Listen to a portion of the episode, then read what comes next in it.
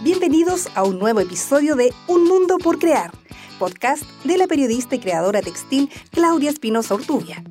Un cuaderno de campo donde repasa las experiencias, aprendizajes y dificultades que día a día enfrentan creadores y emprendedores que viven de su trabajo.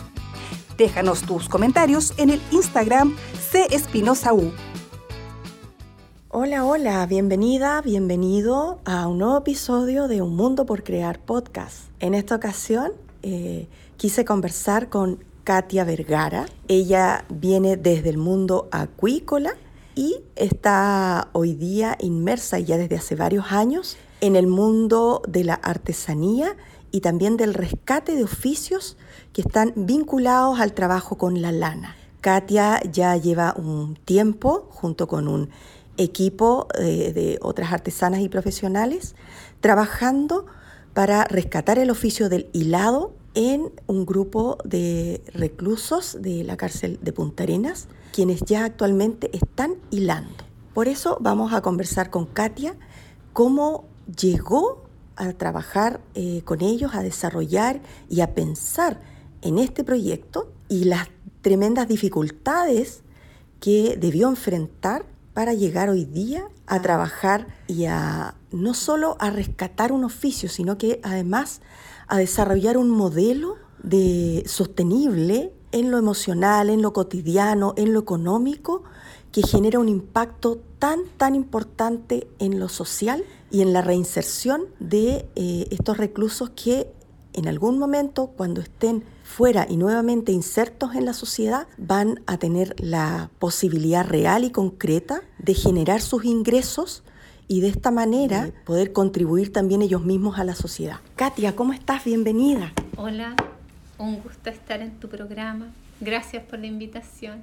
Katia, cuéntanos un poco cómo fue que tú llegaste a, pensar en, formular este proyecto junto con tus amigas, que también artesanas, armar todo esto, cómo le ganaste también, eh, porque este era un proyecto, ¿cierto?, donde habían unos fondos, donde estaban postulando también grandes instituciones, como por ejemplo universidades, también postulando estos mismos recursos y tú y con tus amigas llegaron, lo ganaron y hoy día están generando este impacto positivo tan relevante. Bueno, este proyecto surge a partir de una invitación que nos hizo Prodemu para presentarnos unos fondos concursables y eh, instarnos a que participemos. Esto se presenta en un minuto en que nosotras como grupo estábamos pasando una crisis interna e importante. Nuestra tesorera se había ido y nos habíamos quedado con algunas deudas. Había habido una rotura emocional importante porque más que un grupo de socias somos un grupo de amigas. Entonces había también ahí una carga emocional importante en nosotras, más allá de la carga económica que implicaba seguir sosteniendo nuestro espacio en zona franca, donde teníamos un punto de venta y las ferias en las que estábamos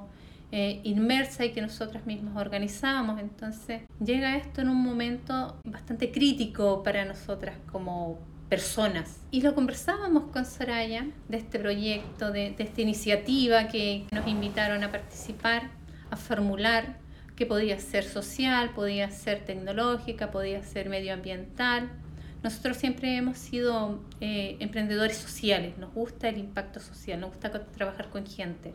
Así que conversamos eh, de lo mal que estábamos en ese minuto, pero que sin embargo habían otros que estaban peor que nosotras y que quizás esta era una gran oportunidad para nosotros desafiarnos y salir de nuestro propio hoyo en el que estábamos metidas en ese minuto con ganas de renunciar y de mandar todo el carajo y de, de, hacer otras cosas quizás y no seguir en este mundo del emprendimiento y, de la socia, del trabajo colaborativo que a ratos era tan poco colaborativo. Entonces nos, nos em, dimos fuerza y, y nos impulsamos a participar de esto también en el camino nos, asustamos un poco porque, claro, como tú decías, nosotras somos artesanas. Yo en ese tiempo recién estaba estudiando administración de empresa, precisamente para entender un poco cómo se lleva un negocio. Eh, Soraya es peluquera, entonces no, no, no manejábamos eh, proyectos Corfo, manejábamos sí proyectos FOSIS, que son un poco más eh, básicos en términos de, de complejidad y de requerimientos. Y nos encontramos postulando un proyecto al cual también postulaban otras entidades y había que eh, luchar por ser lo suficientemente capaz para no solo formular un buen proyecto, sino que además llevarlo a cabo y llevarlo a cabo con éxito. O sea, era un desafío bastante importante, pero que nos sacó de nuestro hoyo. Entonces ese desafío nos salvó de, de esa crisis y nos hizo mirar a otros y... Después de, esa, de ese momento de crisis, o, o más que después, a pesar de esa crisis, ustedes deciden secar lágrimas y ponerse de pie, porque tenían un propósito muy claro, ¿cierto? Ustedes, como te definiste, ya eran emprendedoras sociales. Y esto para ustedes era importante. Entonces se pusieron a trabajar full, desarrollaron un proyecto. Finalmente se lo adjudican y, le, le ganan, de hecho, cupo a, a estas grandes instituciones, como por ejemplo, una de ellas era la Universidad de Magallanes, eh, con muchos especialistas y profesionales abocados a la formulación del proyecto, versus ustedes que no eran ni ingenieras, ¿cierto? Eh, eran emprendedoras de tomo y lomo, lo son. Cuando ya empiezan a trabajar, ¿cierto? A implementar, a ejecutar este proyecto. Cuéntanos los desafíos a los que se vieron enfrentadas. Bueno, una vez adjudicado el proyecto, nos reunimos con nuestro equipo, un equipo bastante redondo, porque el proyecto fue pensado para eh, trabajar integralmente al individuo, para que no sea solo una capacitación de oficio más, sino que sea una capacitación que ayude al individuo a reconocerse y a través de ese reconocimiento valide sus capacidades. Entonces este equipo estaba compuesto por Patti Torres, que es coach ontológica, eh, Jonathan Cárcamo, que es psicopedagogo, Carla Michea, que es ingeniero comercial, Lidia Díaz, que es profesora de oficio en Hilado, y yo que era eh, director de proyecto en ese minuto. Em, teníamos que alinear cómo íbamos a entrar. Si íbamos a entrar eh, con una mirada de, temor, de distanciamiento, de, con qué actitud íbamos a esto. Entonces decidimos que debía ser una actitud de agradecimiento, de dar gracias por poder tener la posibilidad de acceder a un espacio que pocos tienen y de ponernos en esta posición de poder entregar a otros algo que nosotros dábamos por sentado, que es tener la libertad de elegir. Una vez superada el primer impacto del, del ingreso, que no sé si muchos han tenido la posibilidad de, de entrar a una cárcel, es un lugar bastante frío, inhóspito, es un lugar que no se lo recomiendo a nadie pasar por ahí. Eh, por eso mis respetos también a Gendarmería, que sin ser eh, reclusos, ellos pasan gran parte de su tiempo en ese espacio y que de pronto no son muy apreciados en su labor, pero que hacen un gran trabajo. Una de las primeras eh, dificultades que nos encontramos es convencer a estos jóvenes, a estas personas, de que el oficio de hilandería no es un oficio con género, porque todos han visto a sus mamás o a sus abuelas o a sus tías o a alguna mujer hilando. No es usual ver a un hombre. Por lo tanto, en el inconsciente colectivo está que este es un oficio de mujeres. Nosotros les enseñamos primero que todo a los chicos que los oficios no tienen género, que los oficios los puede desarrollar cualquier persona con la capacidad para hacerlo y que todos los oficios tienen ciertos grados de dificultad entonces el que llega a desarrollar ese oficio es un artista en ese oficio. Para nosotros la idea era formar maestros hilanderos y creo que lo hemos logrado.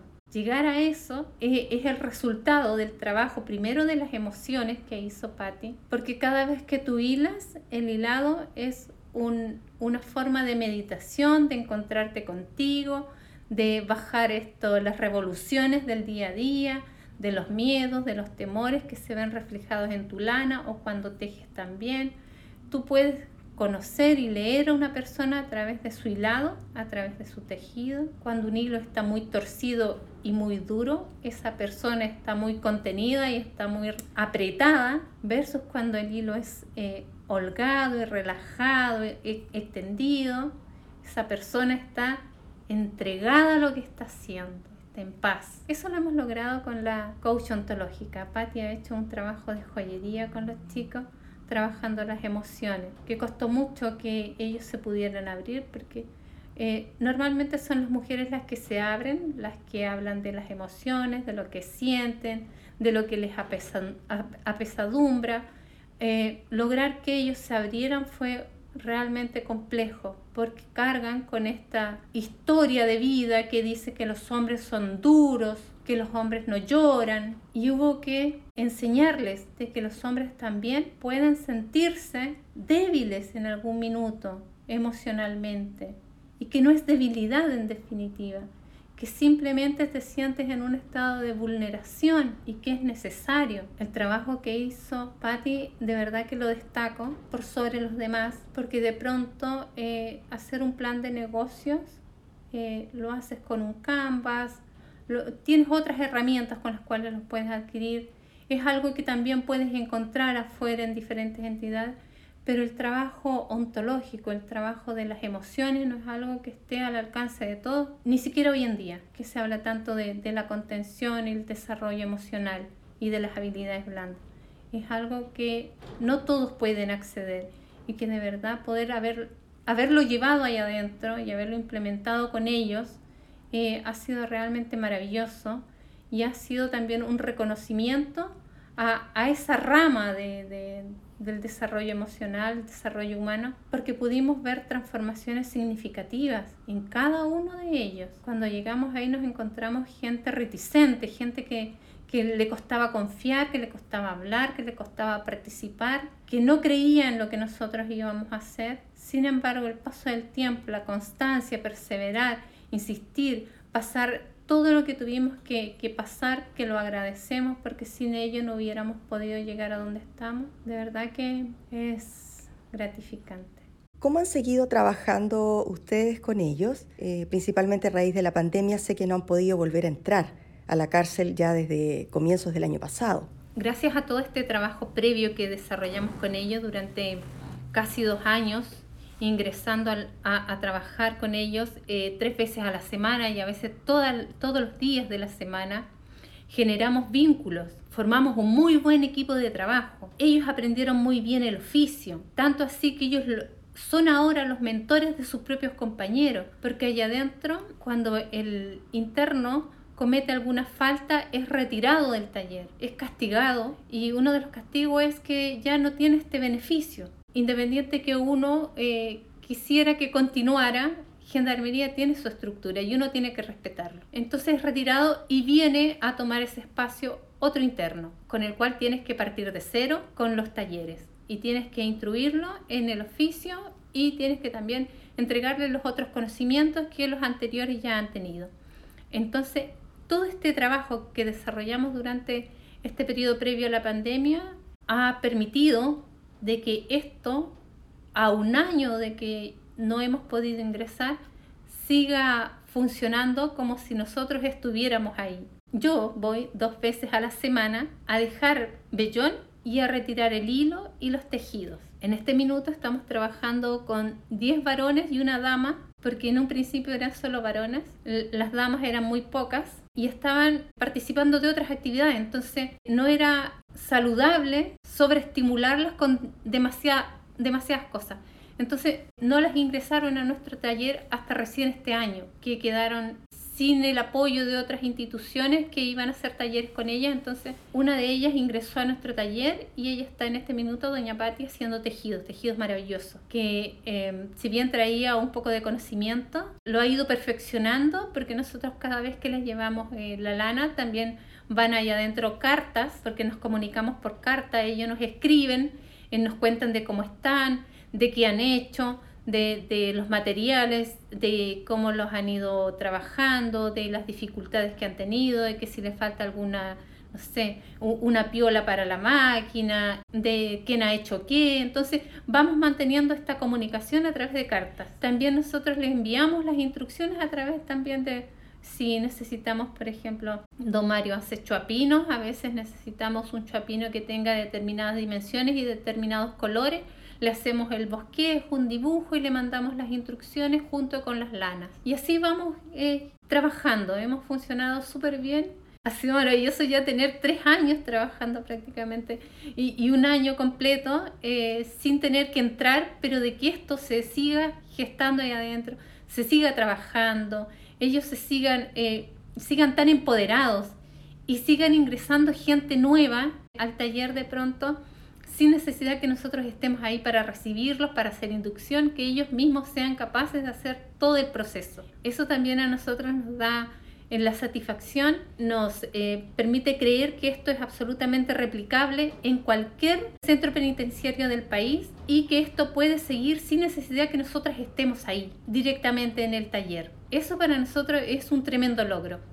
Cuando me partiste contando sobre el entrar por primera vez a la cárcel y bueno, después ya relacionarte directamente con los internos, imagino que no debe haber sido fácil para ti como persona, como ser humano y además estar trabajando eh, al principio solo con varones que además tenían esta resistencia y muy limitada por, por la cultura, ¿cierto? Por esta cultura patriarcal en la que todos nos hemos criado, en, todo, en lo que nos hemos formado. ¿Qué herramientas de vida tú traías o, crees que tenías eh, y que te permitieron sortear con éxito y ya hoy día contar este logro que de estos tres años ya trabajando de una manera, considero yo, exitosa? Bueno, yo soy la mayor de seis hermanos, de una familia bien constituida, como le llaman eh, socialmente a un matrimonio papá, una mamá. Pero como hermana mayor también tuve que tomar roles. Creo que eso me ha servido mucho para todo lo que he tenido que hacer en la vida. El aprender en esa etapa eh, a tomar decisiones, a ser eh, también contención y sostén para mi mamá, que no es fácil ser madre de seis hijos y esposa de un, de, de un hombre eh, tan arraigado en, en, en, lo patriarcal, como tú bien decías. Y por otra parte, después ya profesional, cuando yo estudié acuicultura, siendo muy joven entré al mundo laboral ya siendo estudiante con la práctica inicial. Y trabajar con hombres de mar me sirvió de mucho para lo que desarrollo hoy en día con los hombres en la cárcel. Siendo muy joven tenía que trabajar en un centro de cultivo donde tenía que dar órdenes a hombres que eran mayores que yo, a hombres que en sus casas eran el rey de la casa, muchos de ellos quizás ejercían violencia contra sus mujeres y que no validaban a la mujer como un, como un par, mucho menos como un superior. Entonces ahí aprendí mucho de cómo lidiar con, con, ello y eso me sirvió inmensamente para lo que desarrollo hoy en día con los chicos en la cárcel. Porque si bien hoy somos grandes amigos, somos camaradas, somos compañeros de trabajo, con los chiquillos hemos hecho un muy buen equipo. No fue fácil al principio que ellos nos reconocieran y nos dieran el respeto correspondiente. Primero al oficio, que validaran este oficio de mujeres para ellos y que después se dieron cuenta, hoy en día ellos están súper orgullosos de ser hilanderos y ya están más que claro que esto no es de mujeres, eh, es de cualquiera que lo, lo quiere ejercer. Y luego eh, el hecho de, estamos en una sección masculina donde va un grupo solo de mujeres a, dar talleres y a imponerse de alguna manera frente a ellos para eh, instruirlos en cosas que, que, son de mujeres. Entonces, eh, sí. Qué interesante lo que cuentas, porque al final cada experiencia suma desde que somos pequeños y eso nos va enriqueciendo. A veces creemos que una frustración, algo que nosotros podríamos considerar un error o un problema, si lo sabes gestionar, va a terminar convirtiéndose en un arma poderosa para el crecimiento de uno mismo. Estoy segura, Katia, que no ha sido el único evento o experiencia desafiante que has tenido en tu vida. Desde el momento en el que tú dejas de trabajar en el mundo acuícola, que es en lo que tú te habías formado profesionalmente, y dedicarte hoy día al mundo de la artesanía, ahí también tuviste sin duda momentos desafiantes y debiste haber pasado por muchas dificultades probablemente, quizás por crisis existenciales de vida, lo hago o no lo hago, me atrevo o no me atrevo, podré vivir de esto o no, es bueno para mí o no, ¿Puedo yo contribuir a mi sociedad o a un grupo más reducido como mi, mi, familia, mis cercanos? ¿O ya derechamente puedo yo contribuir al mundo desde esta otra vereda que ya no es la acuicultura, sino que es la artesanía? De eso me gustaría que me contaras un poco, eh, Katia.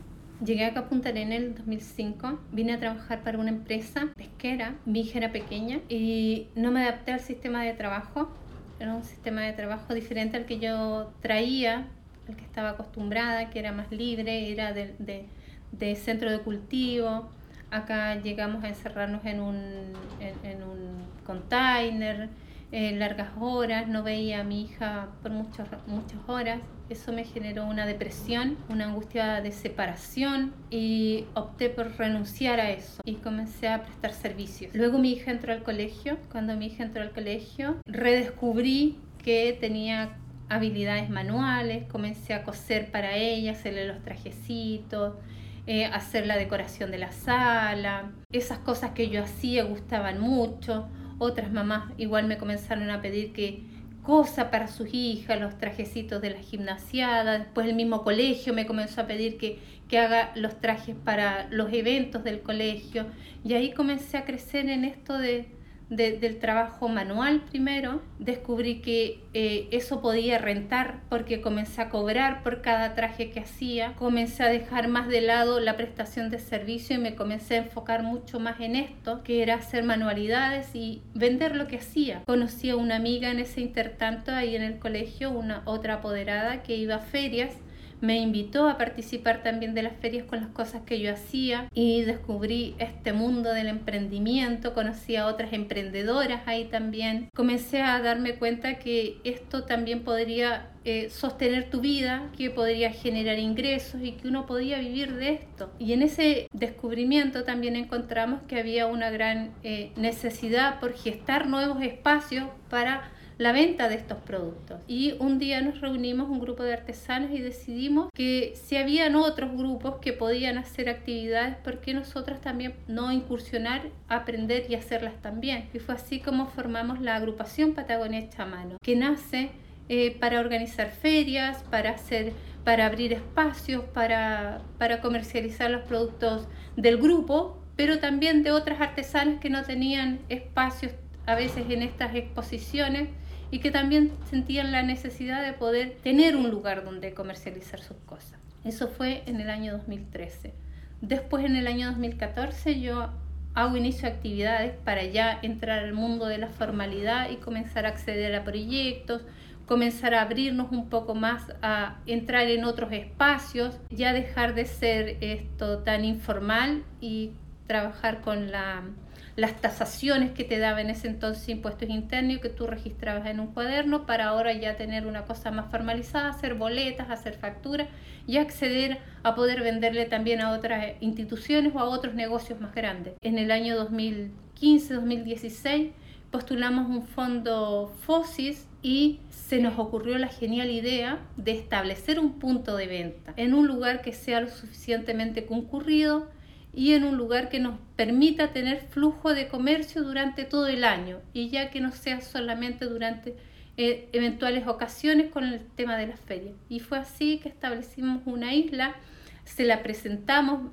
eh, a Zona Franca, le presentamos esta idea de, colocar una isla de artesanía, Zona Franca la cogió y nos establecimos ahí. La IRL fue la que tomó eh, la responsabilidad legal frente a este desafío. Fue una gran escuela. Materializamos de alguna manera esto que traíamos de trabajar colectivamente también, porque una cosa es trabajar en las ferias donde cada una vende en su espacio, a tener que compartir un mismo lugar, ¿cierto?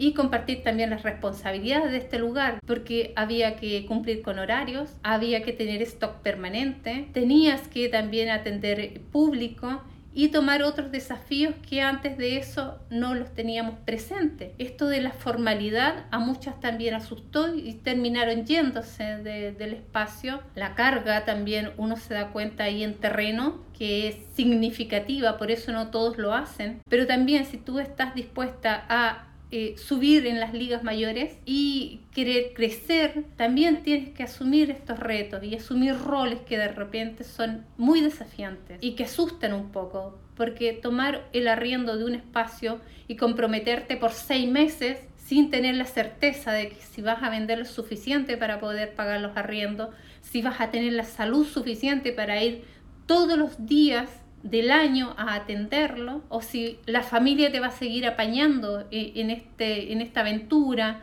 en esto que parece casi un hobby, porque no se lo toman tan en serio como si fuera un trabajo formal con un contrato, porque da la impresión que solamente si eres un empleado de alguien más es un trabajo en circunstancias que un oficio también es un trabajo si tú te lo tomas muy en serio y adquieres estos compromisos como hacer inicio de actividades, pagar tu IVA, eh, contratar una contadora, que son cosas que de pronto hacen una gran diferencia entre ser un informal, un artesano que vende eventualmente, a ser alguien que ya se encamina a hacer de esto un negocio rentable y vivir de esto.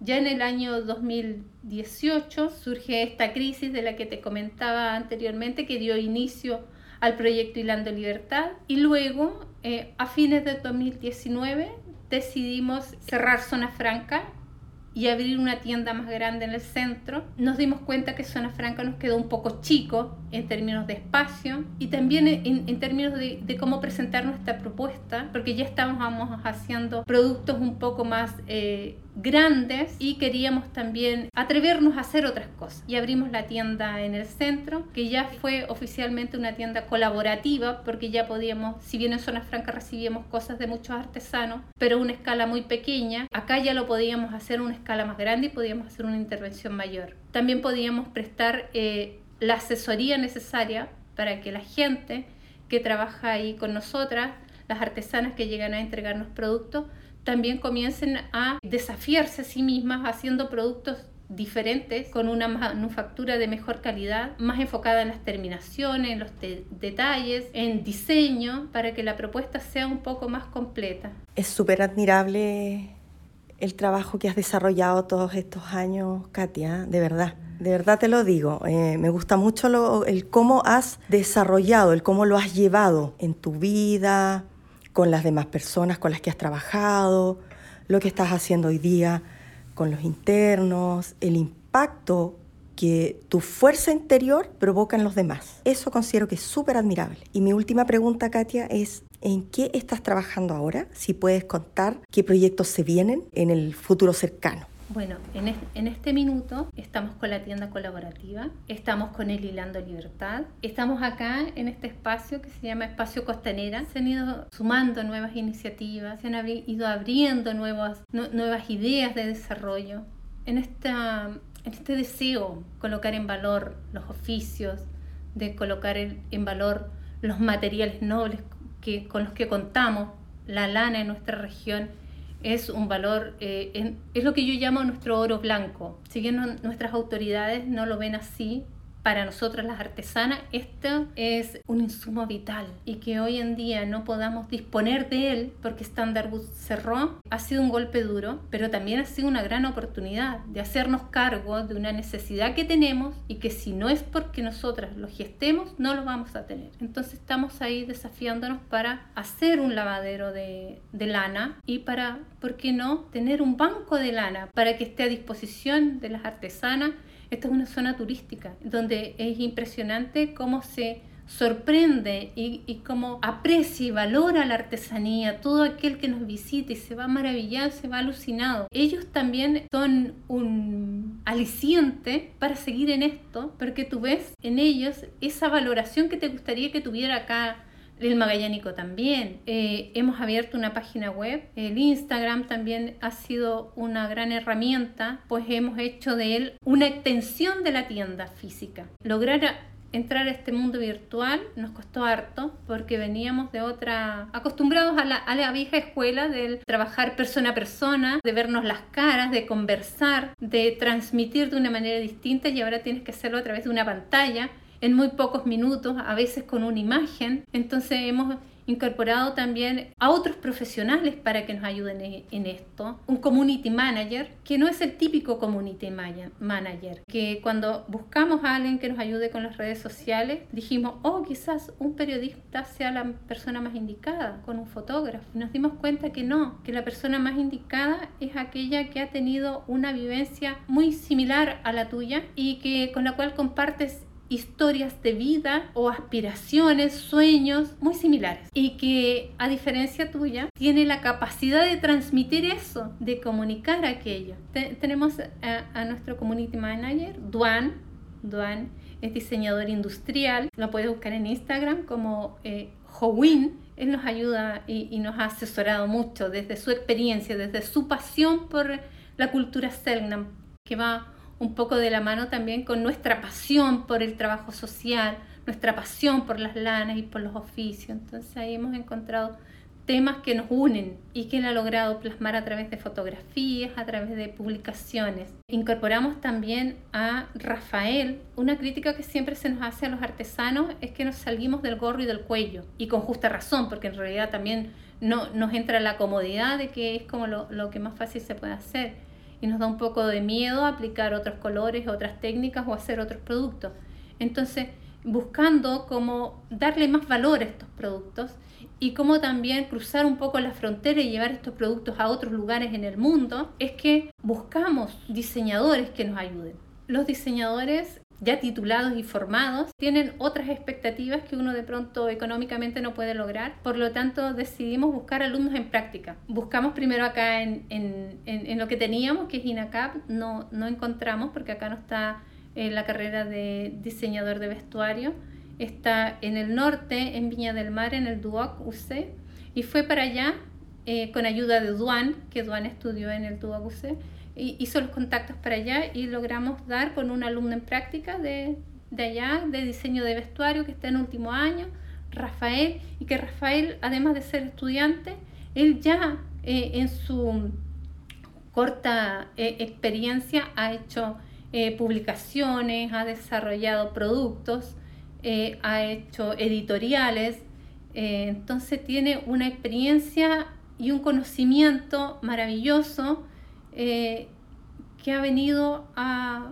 compartirlo con nosotras y él nunca había trabajado lana. Él nos decía que allá el diseño de vestuario está enfocado a otros materiales, pero la lana no estaba incorporada. Entonces él vino acá a conocer la lana, él vino acá a aprender a tejer, a ver cómo se hila.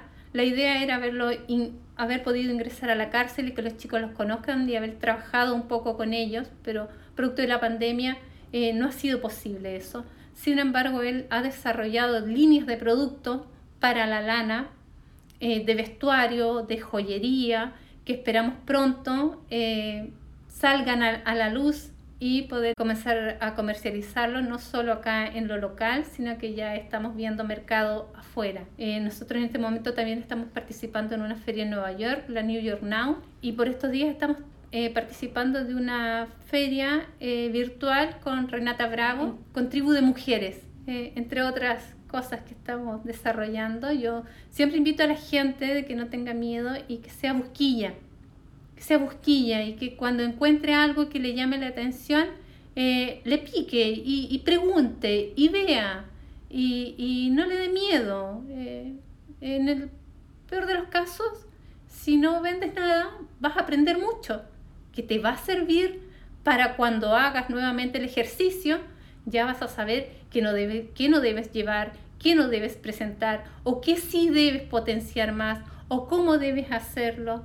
Eh, el otro día tuve una entrevista o, una participación en un live, nunca lo había hecho, entonces eh, me daba mucha vergüenza y me daba mucho susto, pero como me dice Duan, hay que atreverse y hay que hacerlo, y fue lo que hice.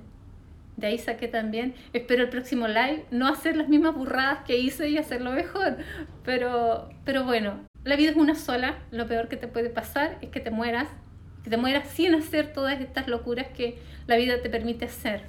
Muchas gracias, la verdad que estoy muy contenta de haber conversado contigo. Eres de verdad una maestra en tu área. Espero que a todos ustedes que están escuchando este podcast también les haya gustado todo lo que conversamos con Katia. Bueno, muchas gracias Katia. Y bueno, ya saben, si tienen algún comentario pueden dejarlo en mi Instagram también, Espinosa U, y espero que nos veamos en un próximo, o mejor dicho, espero que nos escuchemos en un próximo episodio de Un Mundo por Crear Podcast. Chao. Esto fue Un Mundo por Crear, podcast de la periodista y creadora textil Claudia Espinosa Urtubia. Te esperamos en un próximo episodio.